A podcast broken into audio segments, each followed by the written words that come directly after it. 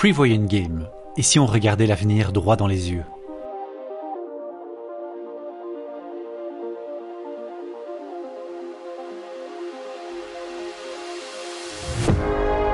Dans ce jeu, j'accueille un ou une invitée que je vais plonger dans des scénarios dystopiques imprévus.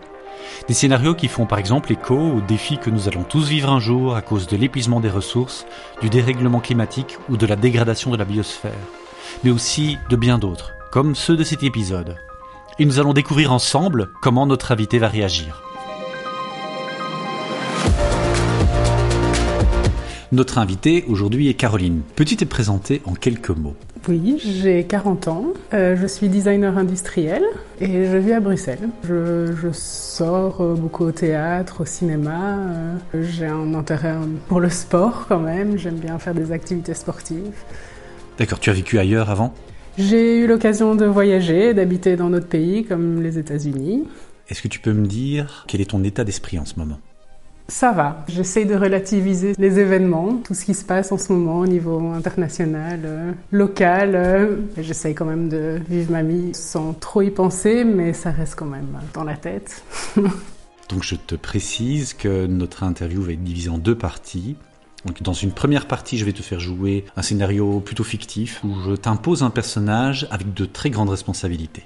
Et la deuxième partie, tu vas jouer ton propre personnage. Donc je vais te plonger dans une situation future possible qui pourrait te concerner toi. Est-ce que tu es prête? Mhm.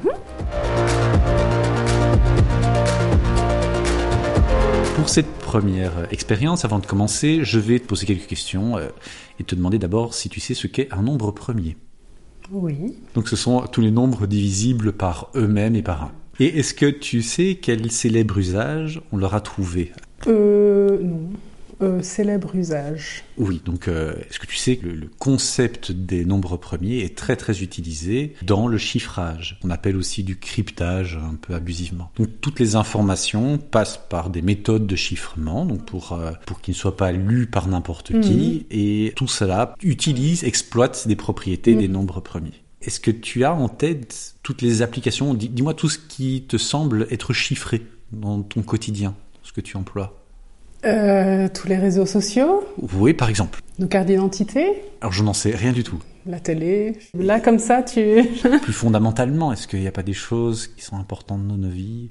Par exemple, je sais pas moi, quand tu utilises ta carte bancaire. euh, Ah oui, bah, je pensais à la carte d'identité, les cartes... Ah oui, ok, les- avec les codes. qui est lié à l'argent, à l'accès au compte bancaire. Tu peux souvent accéder maintenant à tes données euh, de l'administration en ligne, et même tes données médicales parfois. Tu peux, Oui. tu peux y Oui, accéder en oui, ligne. maintenant que tu le dis. Tu, tu peux espérer quand même que ça n'arrive pas en libre dans, Non, non, dans non, on Internet. Donc il y a toujours des de, de chiffrements. Il y a aussi, je suppose, t'entends parler des crypto-monnaies.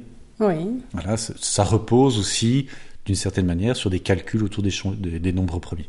Oui, on ne se rend pas compte de On tout ça dans le quotidien. bon, j'ai compris que les premières choses qui te préoccupaient, c'était les réseaux sociaux. Euh, c'est parce que c'est tout autour de nous très fortement. euh, le- les, les banques, euh, enfin voilà. C'est devenu je- transparent, C'est devenu, oui, Ouais. peut-être. on, on ne se rend plus compte de ce qu'on utilise en fait. Et, Mm. et voilà.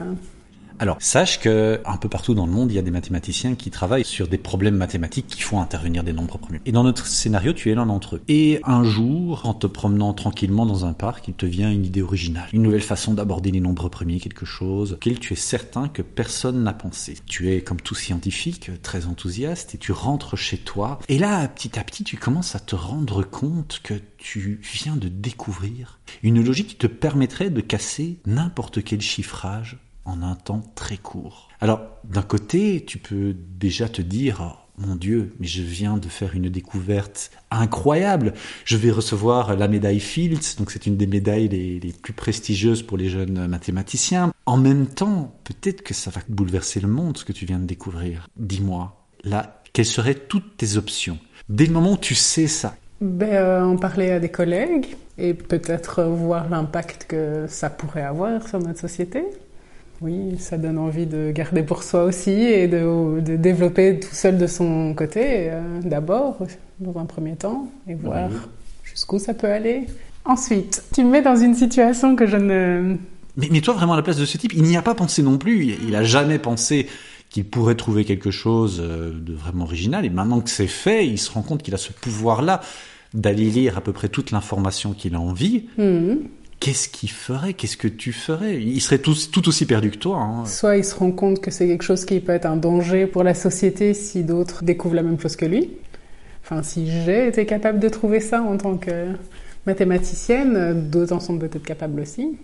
Ça, c'est très intéressant. Donc, qu'est-ce que tu fais de ça en te disant, voilà, c'est... Trouver quelque chose pour contre, aller contre euh, cette euh, trouvaille, euh, c'est une possibilité, ou comment protéger, continuer à protéger les informations.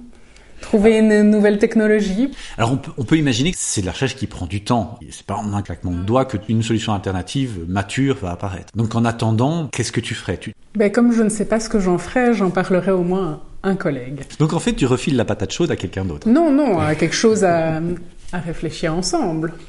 Alors moi je peux jouer le rôle du collègue. Mais c'est incroyable. Parle-en à tout le monde. Diffuse-le, pu- publie-le tout de suite. Tout, tout le monde doit le savoir. Euh, non, aller voir tout l'internet, avoir cette possibilité-là, non, je ne veux pas que tout le monde le sache. Je pense que l'internet euh, regorge d'informations, qui, euh, enfin, des données personnelles sur les gens, et donc euh, erreur de ma part, j'en suis navrée d'en avoir parlé à ce collègue. Les gens parfois, tu, tu les découvres à ce moment-là. Hein. Tu, tu- voilà, donc tu en parles à un autre ami.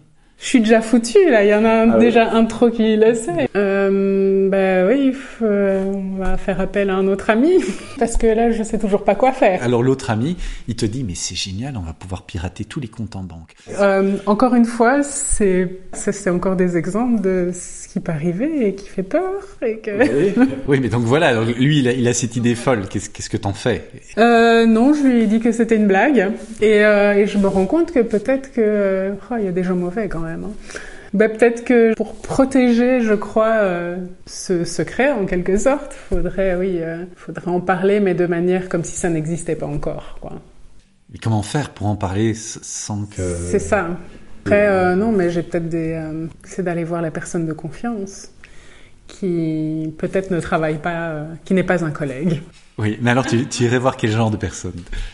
Quelqu'un euh, en qui j'ai confiance au niveau de ses euh, idées et de ses. euh, peut-être un drôle de mot, mais de son intelligence qui peut, peut m'aider à, voir les choses autrement. Mais là, même si c'est un jeu dans ta réalité, est-ce que tu as en tête des gens que tu pourrais aborder avec ce genre de choses On pourrait imaginer même des personnalités publiques. Quel genre de personnes tu essayerais de, de contacter?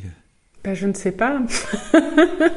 tu me mets dans une situation, je ne sais pas. Alors, on, va, on va essayer d'orienter un peu les choses. Est-ce que tu penses que ça doit plutôt, par exemple, être des, des élus, des hommes politiques? Est-ce que ça doit être des militaires? Est-ce que ça devrait être des philosophes? Je sais pas. Hmm. des gens- Je pense que les politiciens, il faut leur apporter la solution. Eux, c'est ceux qui vont prendre les décisions, mais il faut déjà quelque chose, à mon avis, qui fonctionne.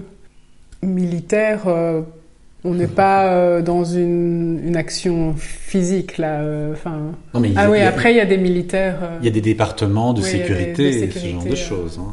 c'est vrai. Là, je te propose qu'on s'arrête. Oui. Ça va? Avant de, de conclure cette partie, je voulais juste te demander si tu penses que ce genre de choses, ca- casser toute une mécanique de chiffrage informatique et le rendre accessible, est-ce que tu penses que c'est quelque chose dans la réalité de possible? Certainement, mais personnellement, je ne comprends pas tout ça, donc je ne sais pas quelle ampleur ça peut avoir. Et euh, j'avoue que j'essaye d'ignorer parce que je veux pas me dire que ça peut être euh, possible. Il y a un petit euh, petite part de moi qui me dit que oui, ça pourrait, mais comme tout. Hein. Alors, juste pour creuser un peu dans, dans, dans ta mémoire, est-ce que tout sujet confondu, il y a déjà quelque chose qui s'est produit que l'on jugeait quand même très très improbable? Moi, j'ai toujours pensé qu'une pandémie euh, n'était pas possible euh, avec la technologie euh, médicale qu'on a aujourd'hui. Voilà, je pense toujours à, c'était quand? Il y a peut-être dix ans de ça, où en France, Roselyne Bachelot a commandé je ne sais pas combien de milliers de vaccins, et, l'épidémie dont elle a eu peur n'est jamais arrivée. Et on lui en a voulu.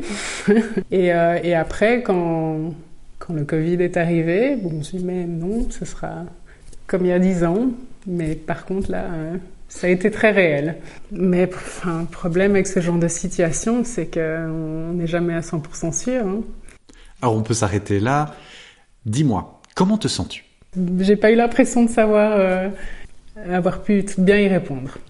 Mais euh, dans la réalité, si une situation difficile se présente, on doit de toute façon réagir. Faut qu'on fasse quelque chose. Mais quand même, enfin là, c'est des situations euh, quelques crans au-dessus euh, de ce que je vis tous les jours quand je dois me poser ça. Donc c'est c'est beaucoup plus délicat. Mais ceci dit, est-ce que tu as apprécié l'exercice? Oui, oui, oui. je vais continuer à me poser beaucoup de questions maintenant. Donc tu l'as trouvé intéressant? Oui, oui. Ben, euh, oui, je ne sais pas comment tu fais pour, euh, pour arriver avec ce genre de sujet. Est-ce que tu recommanderais à d'autres personnes de faire cet exercice? Euh, Oui, même plusieurs fois. On va passer à l'épisode suivant. Très bien. Chers auditeurs, pensez à vous abonner à Prevoying Game pour ne manquer aucun épisode. Il est disponible sur presque toutes les plateformes de podcast. Je vous laisse poursuivre votre écoute avec la seconde partie de notre interview. Il suffit de passer à l'épisode suivant.